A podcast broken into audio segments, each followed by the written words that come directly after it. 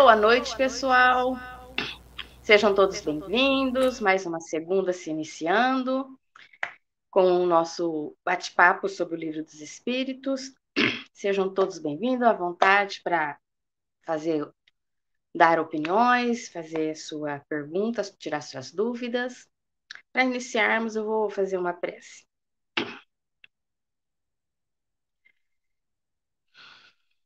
Amado Mestre Jesus, nosso mentor e guia, obrigada por mais essa semana que se inicia, por mais essa oportunidade de aprendizado.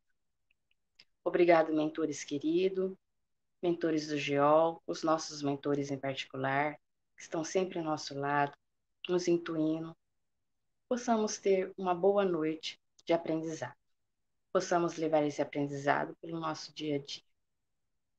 Obrigada, que assim seja. Bom, gente, nós estamos no livro dos, dos Espíritos, segunda parte, no capítulo 11 dos Três Reinos. Nós estamos no subtítulo Os Animais e os Homens. Nós vamos ler o item 607. É, dissestes que o estado da alma do homem, na sua origem, corresponde ao estado da infância na vida corporal, que sua inteligência apenas desabrocha e se ensaia para a vida. Onde passa o espírito essa primeira fase do seu desenvolvimento? Numa série de existências que precedem o período a que chamais humanidade. Ah, Parece que, assim, se pode considerar a alma como tendo si sido o princípio inteligente dos seres inferiores da criação, não? Já não dissemos que tudo em a natureza se encadeia e tende para a unidade? Esses seres, cuja totalidade estáis longe de conhecer, é que o princípio inteligente se elabora, se individualiza pouco a pouco e se ensaia para a vida, conforme acabamos de dizer é, de certo modo, um trabalho preparatório, como o da germinação, por efeito do qual o princípio inteligente sofre uma transformação e se torna espírito. Entra então no período da humanização, começando a ter consciência do seu futuro, capacidade de distinguir o do bem, o mal e a responsabilidade dos seus atos. Assim, a fase da infância se segue à da adolescência, vindo depois a da juventude e da madureza. Nessa origem, coisa alguma há de humilhante para o homem. Sentir-se-ão humilhados os grandes gênios por terem sido fetos informes nas estranhas que o geraram? Se alguma coisa há que lhe seja humilhante, é a sua inferioridade perante Deus e a sua impotência para lhe sondar a profundeza dos desígnios e para apreciar a sabedoria das leis que regem a harmonia do universo. Reconhecer a grandeza de Deus nessa admirável harmonia, mediante a qual tudo é solidário na natureza. Acreditar que Deus haja feito, seja o que for, sem um fim, e criado seres inteligentes sem futuro, fora blasfemar da sua bondade, que se estende por todos, por sobre todas as suas criaturas. B. Esse período de humanização principia na Terra? A Terra não é o ponto de partida da primeira encarnação humana. O período da humanização começa, geralmente, em mundos ainda inferiores à Terra. Isso, entretanto, não constitui regra absoluta, pois pode suceder que um espírito, desde o seu início humano, esteja apto a viver na Terra. Não é frequente o caso, constitui, antes, uma exceção. Então vamos explicar aí.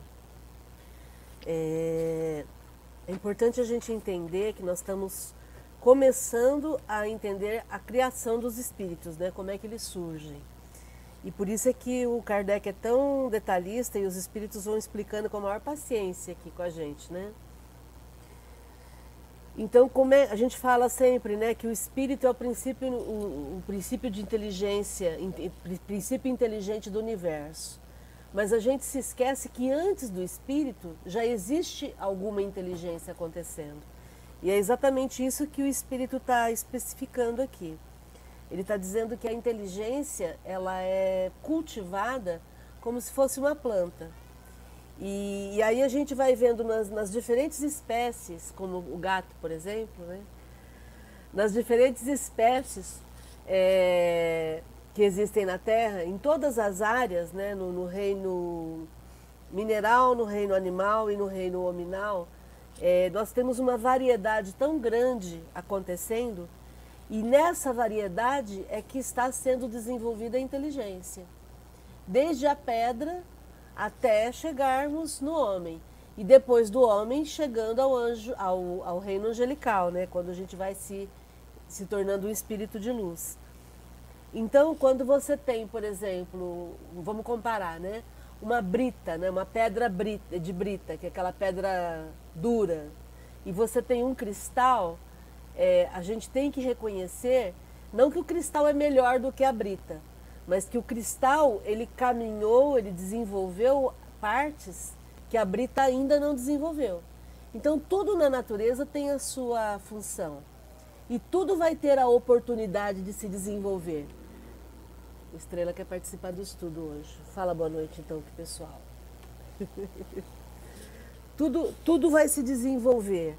E aí a, a inteligência vai sendo desenvolvida nesses vários é, elementos que a gente vê na natureza. Então ele coloca aqui, o princípio inteligente ele se elabora, depois ele se individualiza, para daí chegar no que a gente conhece como espírito. Então, quando a gente vê uma, uma planta, como a gente sempre fala do dorme-joão aqui, né? Quando a gente vê o dorme-joão, que é uma planta que quando você toca, ela se recolhe, ela se fecha, a gente está tendo aí um desenvolvimento, um princípio de desenvolvimento da, do sistema nervoso, né? onde existem reações depois de uma ação. Então, em tudo isso, a gente vai desenvolvendo a nossa inteligência. E aí, esse princípio inteligente vai então se tornando espírito, de fato, né? E aí o, os espíritos chamam isso de entrada no período, período, período de humanização, que é quando a gente vai se tornando ser humano. O que, que diferencia o ser humano dos outros animais?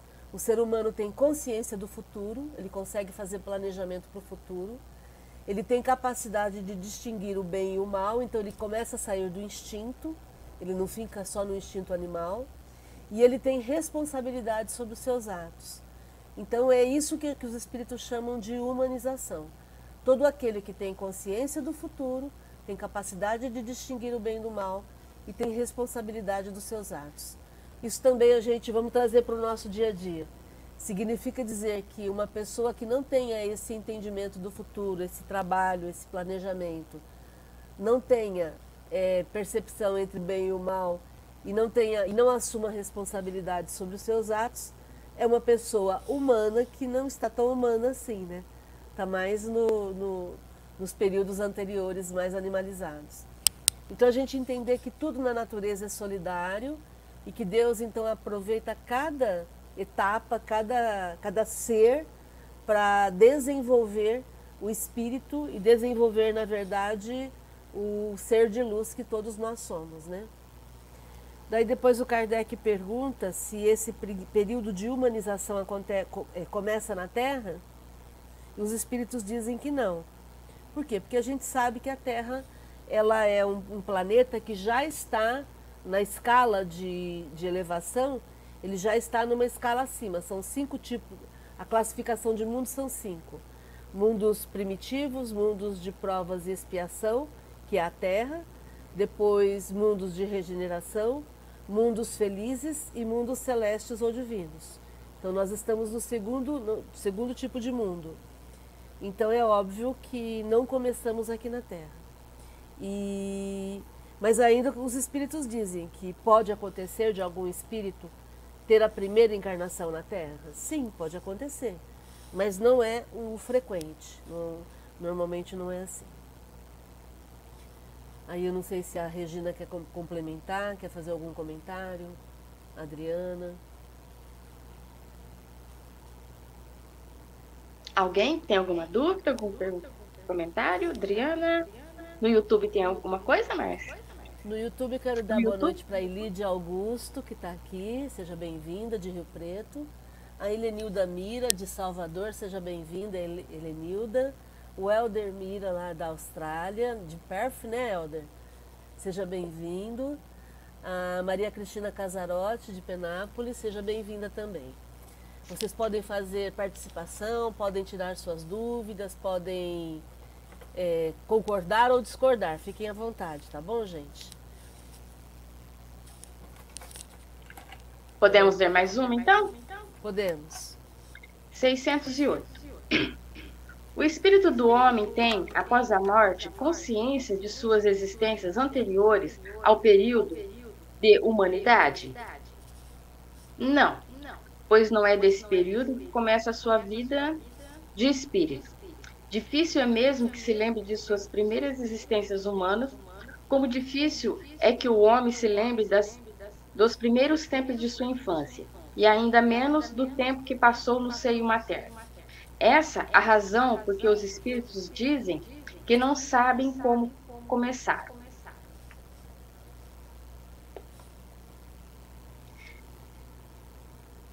Então vamos lá.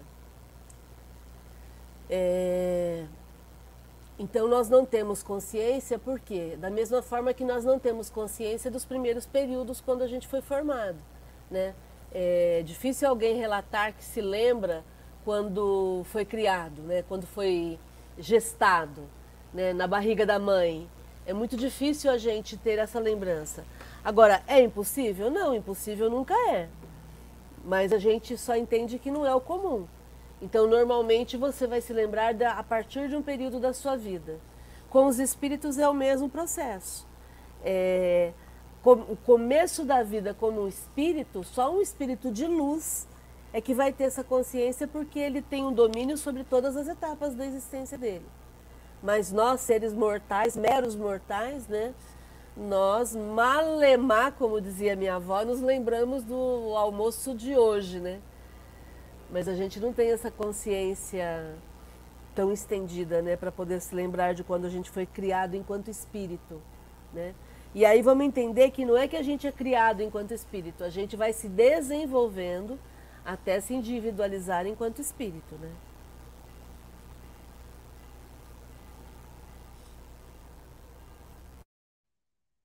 Alguma dúvida?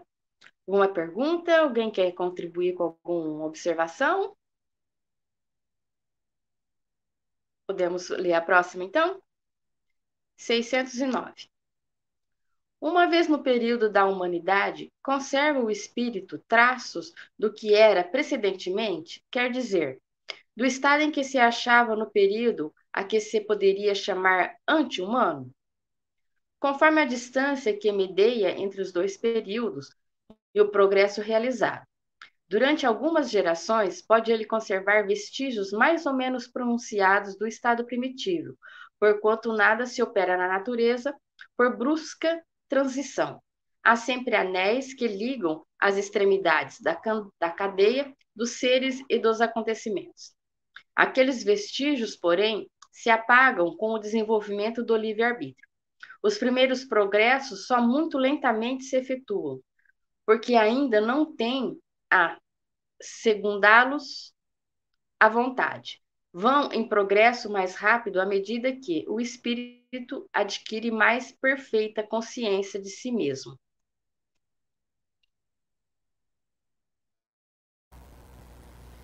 Então vamos lá. É, aqui ele está falando sobre traços.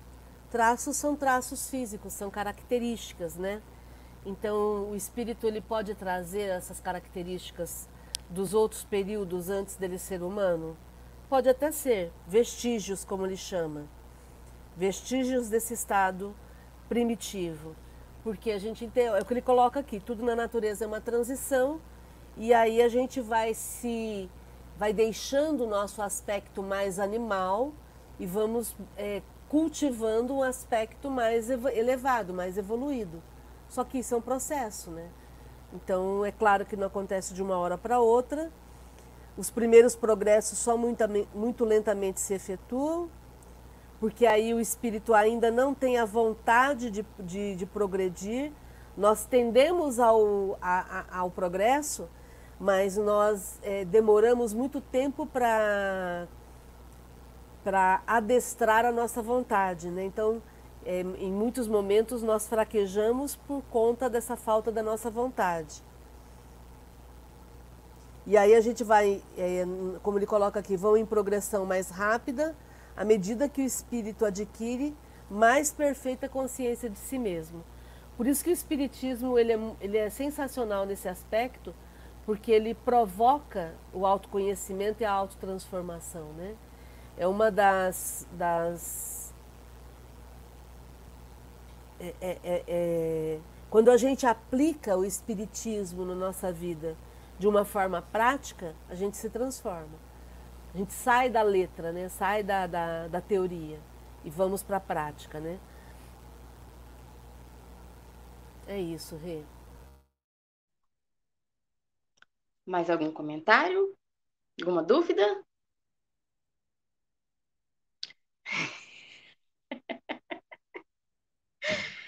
Seiscentos e dez. Ter-se-ão enganado os espíritos que disseram constituir o homem um ser à parte na ordem da criação? Não, mas a questão não fora desenvolvida. Demais, há coisas que só o seu tempo podem ser esclarecidas. O homem é, com efeito, um ser à parte, visto possuir faculdades que o distinguem de todos os outros e ter outro destino. A espécie humana é a que Deus escolheu para a encarnação dos seres que podem conhecê-lo.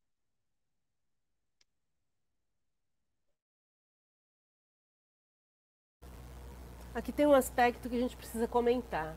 É, a gente sempre discutiu essa questão no GEOL, né? A Camila Vieira, que é doutora em biologia e frequentou o GEOL por um período, ela sempre comentava isso, né? O, o fato de que o homem é o, o ser mais inteligente da Terra, porque o, é, e quem que determinou isso? O homem, né? Então é, é, é todo um trabalho aí que a gente precisa desenvolver para entender que o fato de sermos mais inteligentes foi uma conquista, mas a gente precisa desenvolver isso ainda. Não é simplesmente, ah, eu sou mais inteligente porque eu decreto e, e agora vai ser assim. É, a gente está vendo, através do meio ambiente, por exemplo, escolhas bastante infelizes da humanidade e que muitas vezes não demonstram a nossa inteligência. E, ao mesmo tempo, a gente precisa ir modificando as atitudes, né? Estava comentando com a Regina que agora há pouco estava ligando o, o, computador aqui entrou uma abelha, né? É, em outros tempos, o que, que eu faria? Foi, foi o que eu fiz a minha vida inteira, eu matava a abelha. Por quê? Porque ela pica, né? Hoje eu já entendo que são as abelhas que mantêm a vida na Terra e o dia que as abelhas desaparecerem, nós vamos ser exterminados. E aí o que, que eu fiz? Eu corri pegar a abelha e soltar ela de novo para a natureza. Então isso é o que? É, é, quando a gente usa o conhecimento e aplica esse conhecimento para a gente poder mudar nossas atitudes. Não é nada, eu não fiz nada, uma coisinha boba, mas faz toda a diferença quando a gente pensa em manutenção da vida. Então é exatamente isso. É, nós, nós somos uns seres à parte por conta de estarmos é, nesse estado de grupo que está mais evoluído intelectualmente e deveria ser mais moralmente também? Sim. Mas nós estamos agindo assim? Em alguns momentos sim, em alguns momentos não. Então cabe a mim, cabe a vocês nos transformarmos em pessoas realmente melhores, para que a gente possa cumprir esse papel que está determinado para a gente na, na natureza. Agora, vamos sempre nos lembrar que se ser um ser superior sempre vai significar que eu tenho a obrigação de apoiar os seres inferiores e não exterminá-los, né? É, esse é o desafio. Será que eu estou de fato fazendo isso? Será que eu estou de fato sendo útil e fazendo a diferença? Será que eu realmente entendi qual é a minha função? Se eu estou fazendo isso, poxa, legal, estou cumprindo a minha parte. Mas se eu não estou fazendo isso, eu estou usando a, o corpo, a indumentária do, do ser humano, para que eu possa fazer do jeito que eu acho. e, e possa muitas vezes tirar proveito daquilo que eu, que eu acho, né? O Uraí postou uma frase do Kardecpedia hoje que eu achei muito legal. Pense, é do Kardec isso, pense e cuide daqueles que sofrem mais do que você. Então eu estou fazendo isso? Eu estou pensando e estou cuidando de quem sofre mais do que eu? Eu estou indignada com a situação de caos em que a gente está vivendo? Eu estou indignada com a injustiça social? Eu estou indignada com o que estamos fazendo com a natureza ao ponto de termos tempestade de areia numa região que não deveria ser deserto. Quer dizer, tudo isso tem a ver com o fato de termos uma missão enquanto seres humanos. E, e aí é cada um fazendo a sua parte, não tem um, um, uma coisa assim de ah, vai chegar um momento em que a humanidade vai entender. Não. O que a humanidade vai entender é, que, é, é quando eu entendo o meu papel e faço a minha parte e contribuo. Aí eu posso ser chamado de um ser humanizado, né?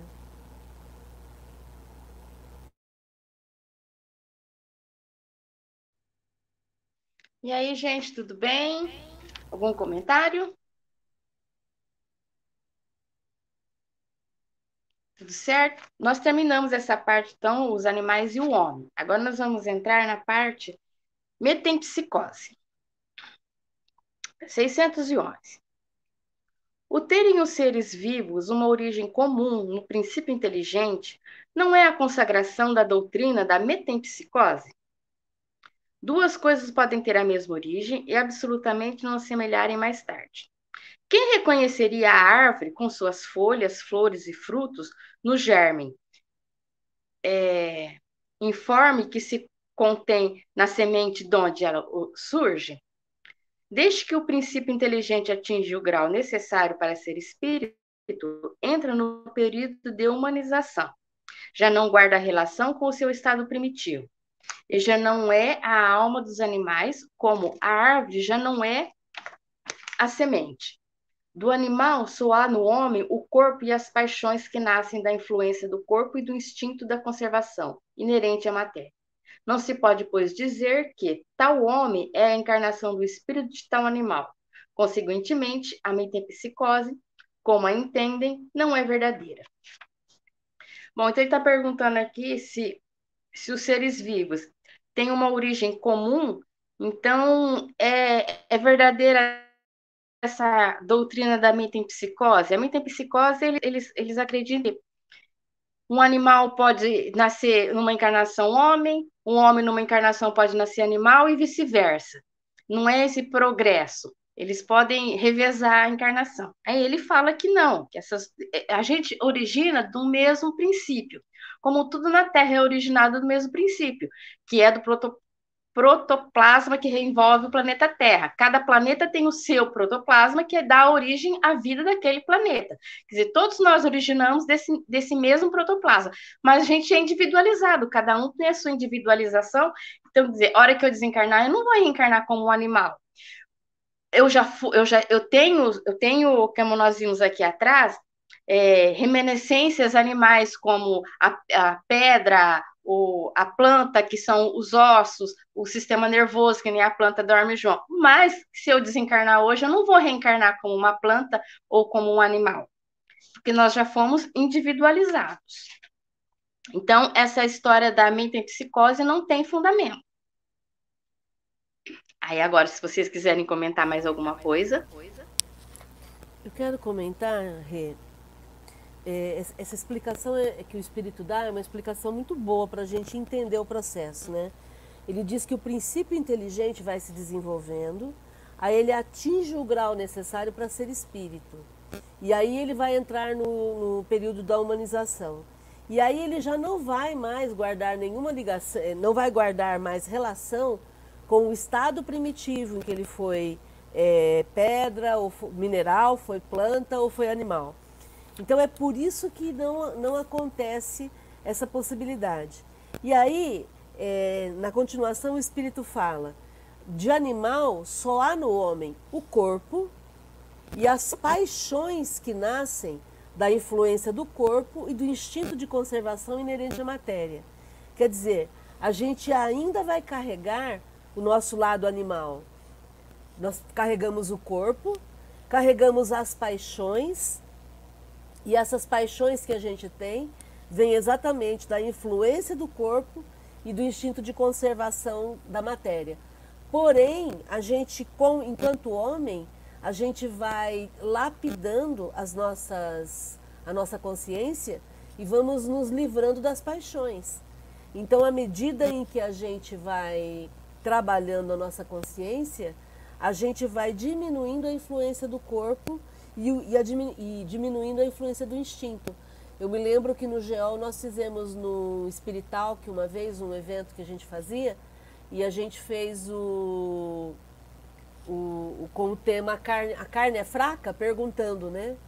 E a conclusão que a gente chegou é que, na verdade, o espírito é que é fraco.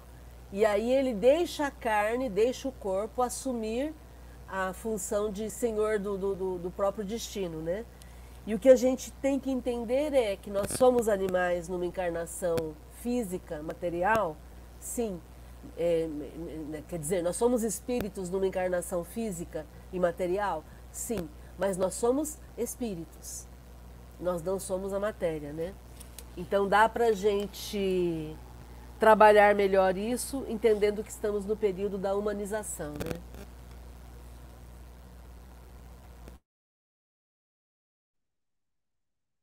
Alguma dúvida? Alguém quer fazer mais algum comentário? No YouTube tem alguma coisa, Márcia? Tem. O Elder está dizendo que o fato do homem se perceber como ser mais inteligente, infelizmente também alimentou o ego, esquecendo o próximo, deixando de crescer moralmente na mesma medida do intelectual. Exatamente, Elder. A gente sabe que o conhecimento intelectual ele favorece o desenvolvimento da moralidade, mas nem sempre isso acontece junto, né? Exatamente isso. E dar boa noite também para o Uraí Barroso, aqui de Rio Preto. Seja bem-vindo. Adriana, você poderia ler a próxima para nós, a 612? Lei 612. O espírito que animou o corpo de um homem poderia encarnar num animal? Isso seria retrogradar. E o espírito não retrograda. O rio não remonta a sua nascente. É que a gente não, nunca volta para trás, né? A gente evolui. Não sei se seria isso. A gente, se é o que está querendo dizer a gente, cada encarnação, a gente evolui um pouco mais. A gente não, não deixa de. A gente não perde o que a gente aprendeu. Não sei se seria isso. Ele pode ficar estacionário, não progredir, mas ele nunca vai regredir, porque ele já progrediu, ele não vai voltar para trás, um, um, passo atrás. Ele pode permanecer onde que ele está, mas voltar atrás não. Então, quer dizer, ele não pode reencarnar num corpo de um animal, porque seria retrogradar, retroagir no tempo, né? E isso não acontece. O Rê, mas existe uma confusão que as pessoas fazem que eu acho interessante a gente comentar. É, eu não posso é, reencarnar como um animal, mas um espírito ele pode atiçar um animal, interferir na, na, na ação, no comportamento de um animal é, isso não significa que ele está se animalizando, ele está só exercendo a influência sobre aquele animal, né? O que, que você acha? Sim, isso acontece. E o que pode acontecer também, que às vezes as, algumas pessoas até já perguntaram em outros estudos, em outros anos, é a história de que as pessoas já viram aparecer um espírito de lobisomem, de não sei o quê. Por quê? Isso pode acontecer? Pode. Por quê? Porque o espírito, o perispírito, é plástico. Ele pode ser moldado do jeito que o espírito quiser. Se a pessoa tem essa fantasia de que existe lobisomem, morre de medo de lobisomem, o espírito pode simplesmente se personificar como lobisomem e aparecer para ela para assustar. Assim como ele pode aparecer como um gato, um, um passarinho, porque ele pode se moldar a, a, a, o perispírito, se aparecer como ele quiser. Ah, não que ele se transformou e virou um animal, não. Momentaneamente, ele se plastificou, se moldou como um animal para aparecer para aquela pessoa, para assustar, para brincar. É isso, né, Márcia? Quer pôr mais alguma coisa? Não, é exatamente isso. Eles vão trabalhar em cima dos nossos medos, né? Por isso que o medo tem que ser combatido sempre. Legal. 613. Bom, esse 613, o comentário é muito extenso. Então, eu vou ler o 613 e a gente comenta o 613, depois a gente vai comentando o comentário, porque é muito extenso, vai dar duas páginas no comentário. 613. Embora de todo errônea, a ideia ligada à metempsicose não terá resultado do sentimento intuitivo que o homem possui de suas diferentes existências. Nessa, como em muitas outras crenças, se depara esse sentimento intuitivo. O homem, porém, o desna desnaturou, como costuma fazer com a maioria de suas ideias intuitivas.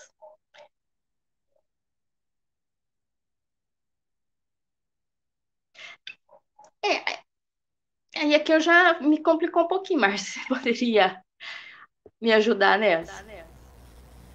É, não, o que ele está dizendo é que por, será que o homem se lembra de quando ele foi animal, de quando ele foi esteve em outro reino?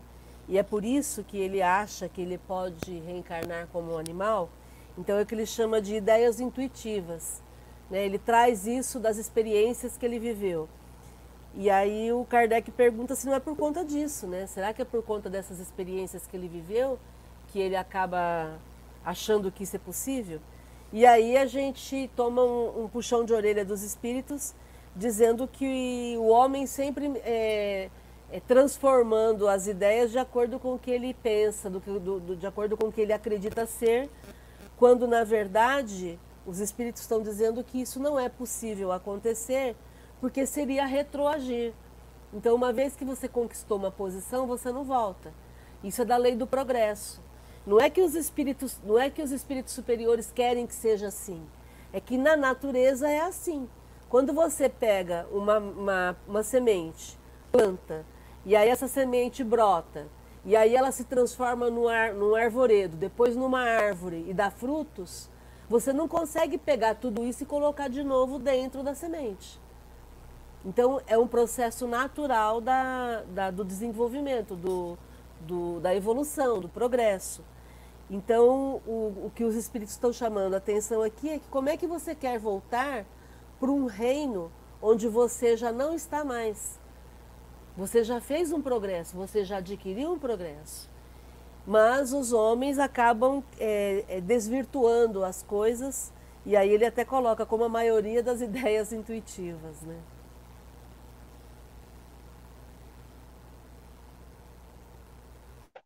Eu vou ler o, o comentário agora e a gente vai comentando.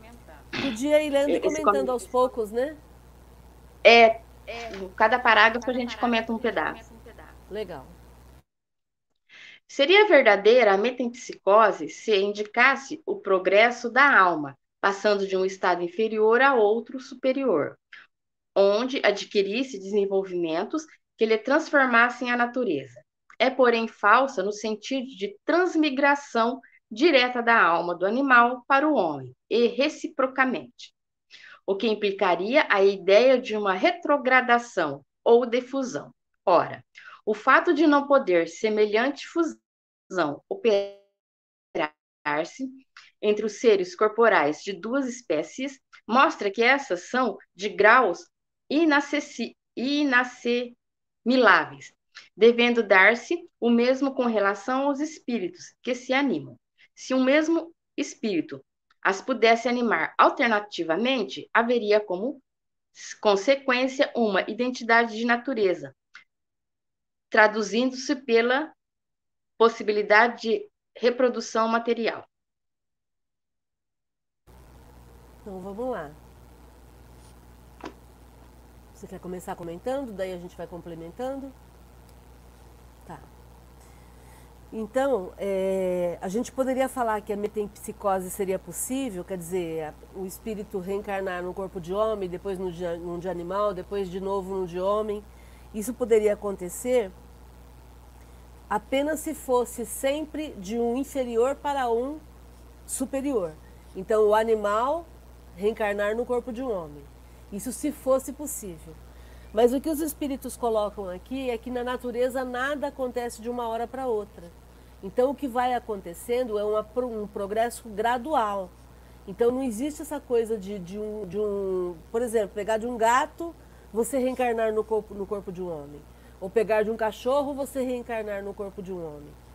O que, o que existe é uma, uma transformação gradual e aí, é, essa transformação gradual vai possibilitando que esse animal vá perdendo as características animais e vá adquirindo características humanas. Então a gente vê isso até hoje. Se você olhar é, em é, até hoje que eu digo assim na história, né? Quando você olha os primeiros humanos, eles eram muito semelhantes aos animais. Eles tinham muitos pelos pelo corpo, né? É, ah, mas porque uma pessoa tem pelo no corpo, tem mais pelo do que outra, significa que ela é mais animalizada? Não, isso é uma característica secundária da, da, do indivíduo, né? É, a gente não pode sempre levar o pé da letra. O que eu estou dizendo é que os primeiros humanos, né, as primeiras espécies de humanos, eles eram mais animalizados. E aí o homem foi é, se, se distanciando da característica do animal e se aproximando da característica humana.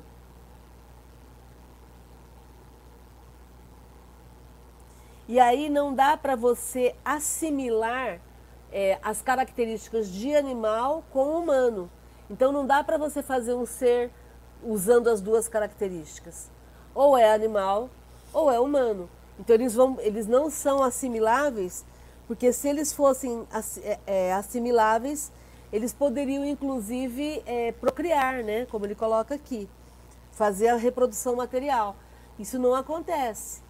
Né? Por que, que não acontece? Porque são seres de raças distintas, né?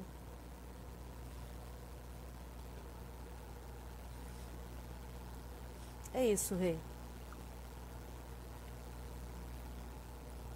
A reencarnação, como os espíritos a ensinam, se funda ao, contrário na marcha ascendente da natureza e na progressão do homem dentro da sua própria espécie, o que em nada lhe diminui a dignidade. O que o rebaixa é o mau uso que ele faz das suas faculdades que Deus lhe otorgou para que progrida.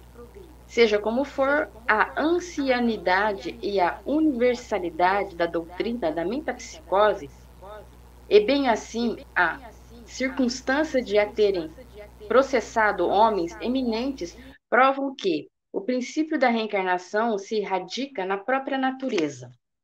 Antes, pois, constitui argumentos a seu favor que contrários a esse princípio.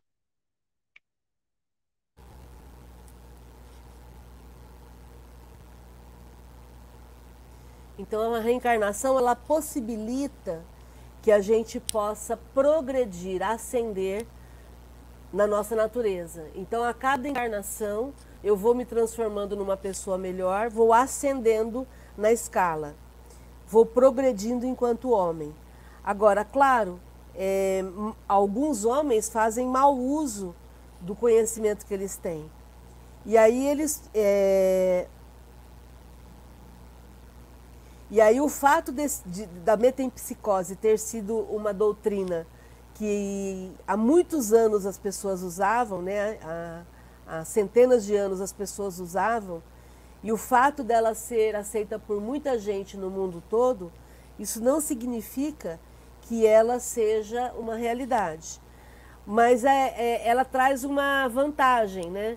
O fato de que as pessoas entendem que é através da reencarnação que o progresso acontece. Então, é o que ele coloca aqui: a reencarnação é aceita como algo natural, é, faz parte da própria natureza. E é através da reencarnação que os seres vão se desenvolvendo, né?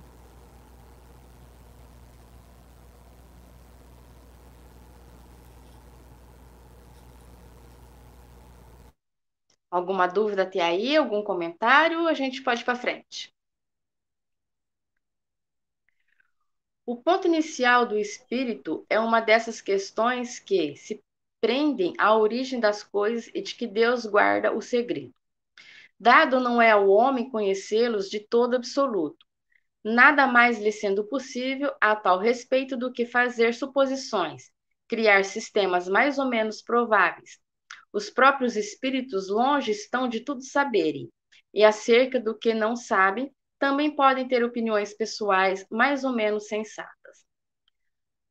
Bom, então, aqui nesse ponto que eu entendo é assim, né?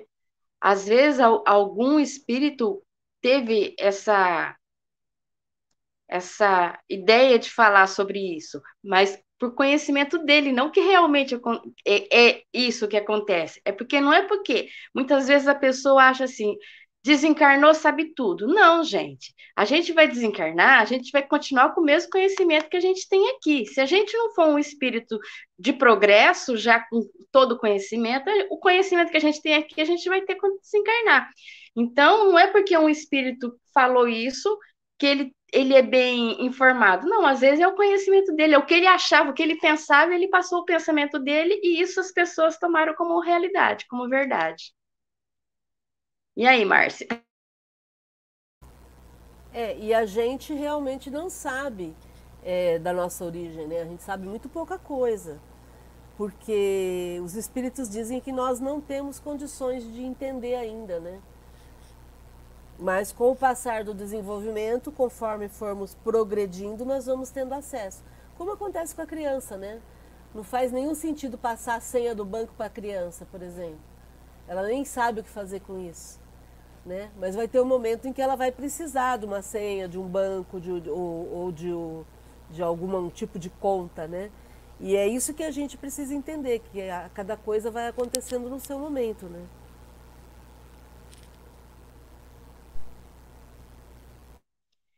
É assim, por exemplo, que nem todos pensam da mesma forma quanto às relações existentes entre o homem e os animais. Segundo uns, o espírito não chega ao período humano senão depois de se haver elaborado e individualizado nos diversos graus de seres inferiores da criação.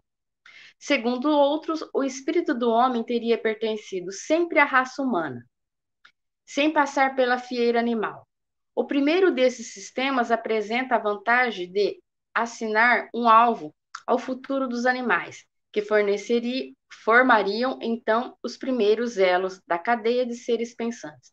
O segundo é mais conforme a dignidade do homem e pode resumir-se da maneira seguinte. Bom, Márcia, agora aqui eu vou ter que ler porque é a explicação da, desse, comentário. Você quer que eu leia? Se você pode ler então, Adriana. Pode ler tudo, então é individualidade?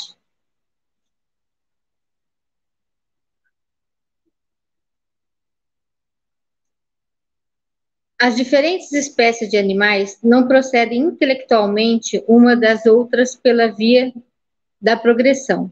Assim, o espírito da ostra não se torna sucessivamente o do peixe, do pássaro, do quadrúpede e do quadrumano. Cada espécie constitui, física e moralmente, um tipo absoluto, aurindo cada indivíduo da fonte universal a quantidade de princípio inteligente que lhe seja necessária. De acordo com a perfeição de seus órgãos e com a obra que tenha de executar nos fenômenos da natureza. Quantidade que, por sua morte, é devolvida à massa. Continua? Os animais dos mundos mais adiantados que o nosso constituem igualmente raças distintas, apropriadas às necessidades desse mundo e ao grau de adiantamento dos homens, dos quais são auxiliares, mas que não procedem absolutamente dos da terra, espiritualmente falando. Com o homem não sucede a mesma coisa. Do ponto de vista físico, ele forma evidentemente um elo da cadeia de seres vivos, mas, do ponto de vista moral, a solução de continuidade entre o homem e o animal. O homem possui como propriedade sua a alma ou espírito, centelha divina que lhe dá o senso moral e um alcance intelectual que os animais não possuem. é o seu ser principal, preexistente e sobrevivente ao corpo, e que conserva a sua individualidade.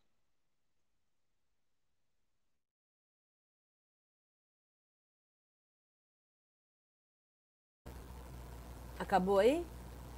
Não, pode continuar, mas pode continuar? Então tá bom. Então continua. Qual é a origem Ou do não, espírito? Márcia? Não, acho que pode ler tudo e a gente vai voltando e vamos comentando, né? Qual é a origem do espírito? Onde está o seu ponto de partida? Forma-se do espírito inteligente individu- individualizado? Eis o mistério que seria inútil tentar devassar e sobre o qual, como dissemos, só podemos construir sistemas.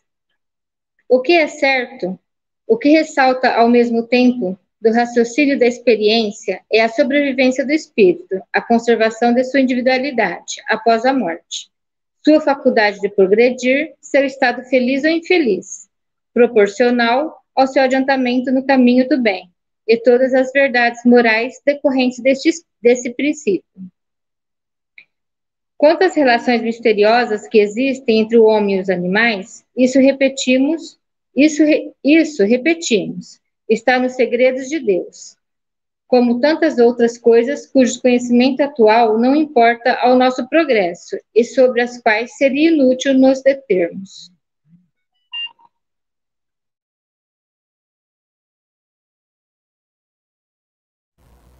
E aí, Márcia, agora vamos lá. Vamos lá. Então, o Kardec começa dizendo que nem todo mundo pensa da mesma forma, com relação à, relação entre os homens e os animais. Então, segundo alguns, é, o espírito chega ao período humano depois de elaborar e individualizar-se nos diversos graus dos seres da, da, da criação. Então, segundo alguns, o, o, a inteligência vai se desenvolvendo até chegar no, no, estado de espírito, no estado humanizado, né? E segundo outros, o espírito teria sempre, o espírito do homem teria sempre sido homem, ele teria sido criado homem, né? Aí o Kardec coloca que o, o primeiro sistema de pensamento, que é você pensar que o princípio inteligente vai se desenvolvendo até se tornar espírito individualizado e, e homem, é, dá para os animais um futuro melhor, né? Mostra para os animais uma luz no final do túnel. E mostrando que então os animais eles são os primeiros elos dos seres pensantes. Então, mostrando que esses animais um dia poderão ser como ter um espírito, é, serem, serem homens, né? habitarem o, o corpo de um homem. Que espírito ele já tem, né?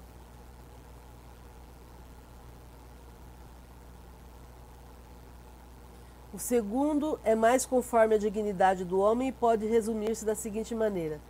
É, aqui a gente vai falar sobre essa questão da dignidade, porque assim, muitos homens dizem que nós não viemos dos animais porque eles têm orgulho, né? Imagine, eu, eu, eu admiti que eu vim do macaco eu admiti que houve uma evolução na, das espécies e aí surgiu o homem, né? Então, por orgulho, as pessoas é, ficam rebatendo essa ideia, né? Aí o Kardec vai explicar. As diferentes espécies de animais, elas não procedem intelectualmente uma das outras através do progresso. Então a ostra, ela não se torna sucessivamente a do peixe, do pássaro e por aí vai. Cada espécie constitui física e moralmente um tipo absoluto. Cada um dos indivíduos é, vai buscar na fonte universal, no protoplasma que a Regina tinha comentado agora há pouco, o que precisa para poder se desenvolver e vai usar isso até o momento da morte, e aí quando morrer vai devolver isso pro, pro, pro fluido universal, né? E aí nos mundos mais adiantados, como é que acontece? É, como são mundos mais adiantados, onde os espíritos estão mais adiantados, os animais também vão estar mais adiantados. Então, nos mundos mais adiantados, os animais são considerados auxiliares. E muitas vezes eles fazem o trabalho mais bruto, o trabalho mais pesado, né? É, por conta da força física que eles possuem, né? Mas aí ele coloca que eles não, eles não procedem do, do, do, dos da terra, espiritualmente falando. Então não são espíritos da terra que vão é, habitar outros planetas, né? Já o homem, do ponto de vista físico, ele forma um elo da cadeia dos seres vivos, porém, do ponto de vista moral, há entre o animal e o homem solução de continuidade. Então, há uma, uma, uma interrupção entre o animal e o homem. O homem possui como propriedade sua alma ou espírito. Então, o homem já tem alma ou espírito individualizado, já tem senso moral e tem alcance intelectual que os animais não têm, como nós falamos lá no começo, né? O homem tem consciência do futuro, capacidade de distinguir o bem do mal e tem responsabilidade sobre seus atos.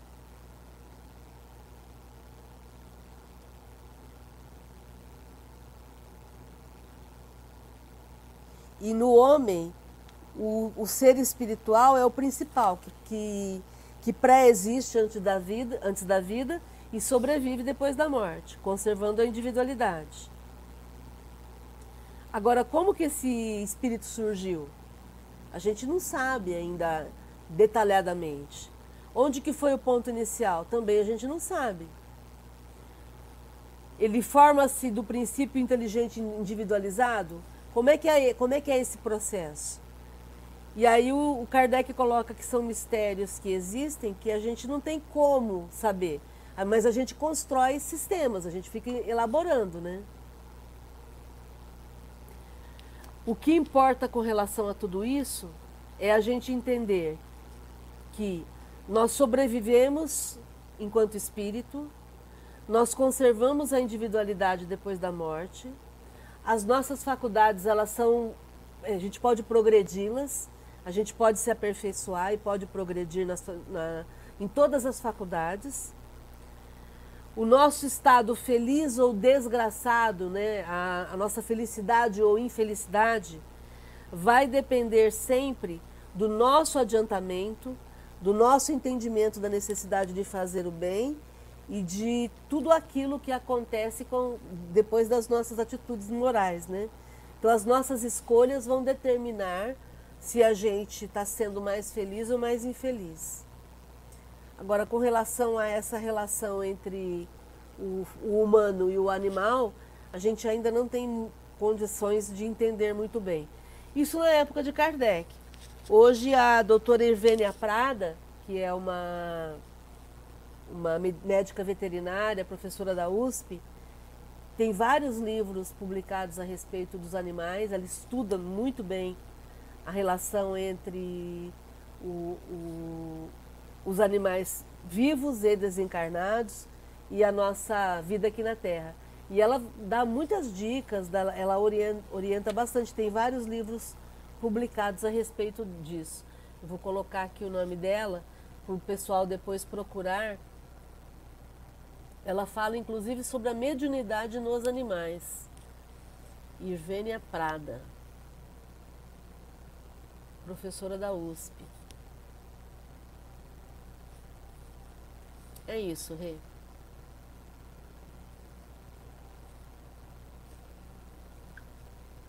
Alguém quer fazer mais algum comentário, dúvida? No YouTube alguma coisa?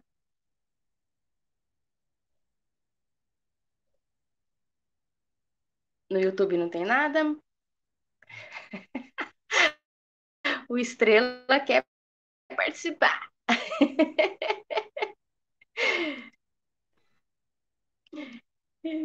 O Márcio, teve uma live né, de vocês, né, esses dias. Há semana, umas semanas atrás, vocês fizeram uma live. Seu som está desligado. É, na, alguns tem, há uma semana atrás, ela fez uma live, é, não foi comigo não, eu só fiz a prece, mas é uma live feita pela USE de São Paulo onde ela falou sobre o pensamento, a influência do pensamento. É, era uma live sobre a família. Inclusive, eu acho que está no, no, canal do GEOL essa live. E foi muito legal. Ela, ela traz muitos pontos é, interessantes falando sobre a influência do pensamento e como que, enquanto família, nós podemos contribuir para um ambiente dentro do lar muito melhor, né, muito mais equilibrado. Mas é isso.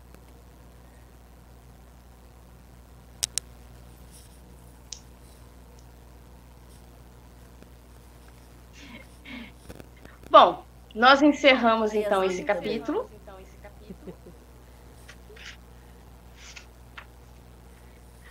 Alguém quer fazer mais algum comentário sobre esse capítulo? Não. Não, não tem nenhum comentário no YouTube. Eu quero fazer um comentário que é o fato de que, enquanto espíritas, a gente tem, tem uma riqueza de conhecimento né, com Kardec é, eu fico pensando, né, 1850 e alguma coisa, Kardec fazendo esse tipo de questionamento para os espíritos, querendo entender tudo isso é, e o quanto de contribuição isso traz para a gente entender a nossa pequenez dentro desse universo, né? Porque enquanto ser humano, muitas vezes a gente se acha melhor do que o outro, as pessoas brigam por conta de opinião, as pessoas se matam por conta do que pensam. É, e aí, quando a gente vai estudar e entender que existe uma correlação entre tudo na natureza, e é uma correlação tão linda, tão pensada, tão bem feita, para que a gente possa ter uma vida melhor, para que a gente possa ocupar o nosso espaço enquanto ser humano e fazer a diferença, para diminuir o sofrimento do outro, como eu falei agora há pouco do, do post do Kardec. Quer dizer, é, quando eu entendo que eu sou um ser humano, mas eu sou só uma etapa dessa gama de coisas acontecendo, aí eu diminuo meu ego, né? Eu, eu entendo que, pera lá, eu tenho importância? Tenho, mas eu não sou a mais importante. Eu faço parte do processo. E aí eu assumo a responsabilidade do meu papel em ser uma pessoa melhor, em ser uma, um ser humano melhor. Porque se, se, se eu estou hoje como um ser humano é porque eu fiz um progresso. E o que, que eu estou fazendo com esse progresso? Eu estou vivendo uma vida só material? Eu estou focada só em ganhar dinheiro, em, em, trabalhar ou humilhar o outro que não tem o que eu tenho? Ou eu estou focada em tornar o mundo um lugar melhor para se viver, para mim e para os outros? Aí, Rê, quando a gente pensa assim, a gente não sai nunca do papel de servidor, né? Quando a gente entende isso, onde você estiver, você vai ser útil. Não tem momento certo, nem estar pronto. É o tempo todo onde você estiver. Não é isso? É, é cada um fazendo um pouquinho do jeito que der e, e contribuindo para que todos sejam mais felizes. Eu entendo que esse é o nosso papel, né? É, e às vezes a gente acha que a gente não fez nada, mas para a pessoa a gente fez uma diferença enorme de só por ouvir alguma coisa que ela tem a dizer, tá ali do lado, fazendo companhia, você já fez um, uma diferença enorme para a pessoa e você acha que você não fez nada. Mas se você entender que mesmo só o teu emprestar o teu ombro para a pessoa, você já está fazendo muita coisa. Eu lembro de um livro que eu li, As Cinco Pessoas que Você Encontra no Céu. Nossa, aquele livro é muito bom. Porque ele acha que ele não era nada, né? Aí a hora que ele morre, que ele vai para o céu, né? Lá ele encontra cinco pessoas que conta a história, a diferença que ele fez na vida dessas cinco pessoas, como que ele transformou a vida dessas cinco pessoas. E ele achou que ele não tinha feito nada. Um simples bom dia que você dá para uma pessoa pode transformar a vida dessa pessoa naquele momento. É isso. É, e, e, e é legal a gente falar sobre isso, porque a gente fica falando sobre a doutrina, mas a gente não traz para o lado prático da vida, sabe? Que eu acho que é essa a função. Para que ser espírita se eu não me transformo numa pessoa melhor? Para que ser espírita se eu continuo. É, é, a gente fala sobre isso, a mentalidade materialista, né? É, só preocupado com status, com ganho, com. Não que isso não seja importante, por favor, sempre falo isso. Isso é muito importante. Estamos no mundo material, precisamos da matéria. Então vamos ganhar cada vez mais, vamos progredir materialmente cada vez mais e entender que a nossa principal função é o desenvolvimento moral. Porque senão eu me perco e a vida passa e eu não percebo. E daqui a pouco eu desencarno e olho e falo, putz, fiquei distraída. Putz, nossa, eu não entendi qual era a minha função. Eu passei tanto tempo focada em coisas que eu achava que eram importantes e não eram. Então o importante, e aqui está muito, muito explicado isso, né? A nossa função é, é, desenvolvermos a nossa moralidade enquanto estamos no corpo físico. Não tem como os espíritos serem mais é, esclarecedores, né? Mostrando a, a nossa função. É isso, Rê. Bom, gente, então é isso. Nós terminamos aqui mais um capítulo. O Rê.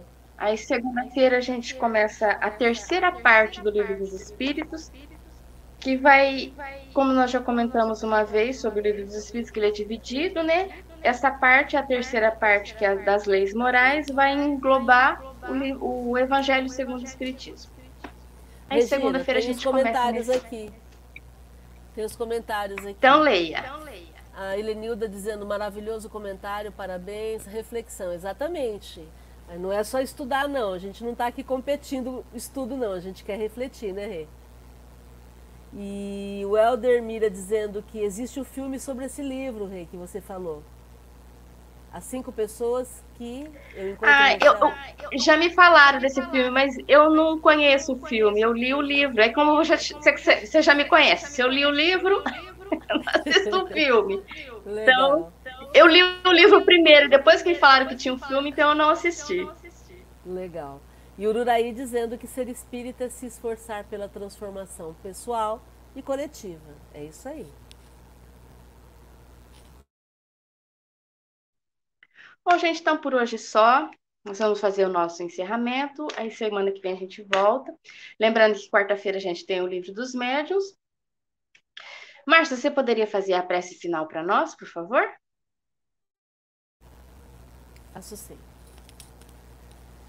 Então vamos agradecer a Jesus pela possibilidade desse estudo que nos esclarece, nos orienta, nos dá as diretrizes para que possamos aproveitar melhor a vida que temos aqui na Terra enquanto estamos por aqui. Agradecer aos nossos mentores que insistentemente acreditam no nosso potencial, intensificam a sua presença ao nosso lado para nos orientar e nos fortalecer em todas as tomadas de decisão. Agradecermos também aos mentores do GEOL que incansavelmente nos amparam, mesmo distantes do ambiente físico, sentimos a todo momento o seu direcionamento, o seu amparo, a sua proteção, a sua coordenação. Então, que continuemos firmes nesse propósito, usando toda essa rede de apoio espiritual que possuímos, usando o apoio de todos os amigos encarnados, mesmo distantes, para que juntos possamos transformar a nossa vida aqui na Terra nesse momento especial de transformação nosso e do ambiente em que vivemos. Vamos ser espíritas práticos espíritas que saem da teoria e que se transformam em pessoas interessadas no bem pessoal e no bem comum, no bem da coletividade. Que possamos usar todos os ensinamentos dos espíritos para transformarmos a nossa vida e ao nosso redor. Gratidão, Jesus, gratidão, Kardec, e gratidão, amigos, por mais esse momento de reflexão. Fiquem bem. Gratidão. Tchau, gente. Até a próxima. Tchau, boa noite.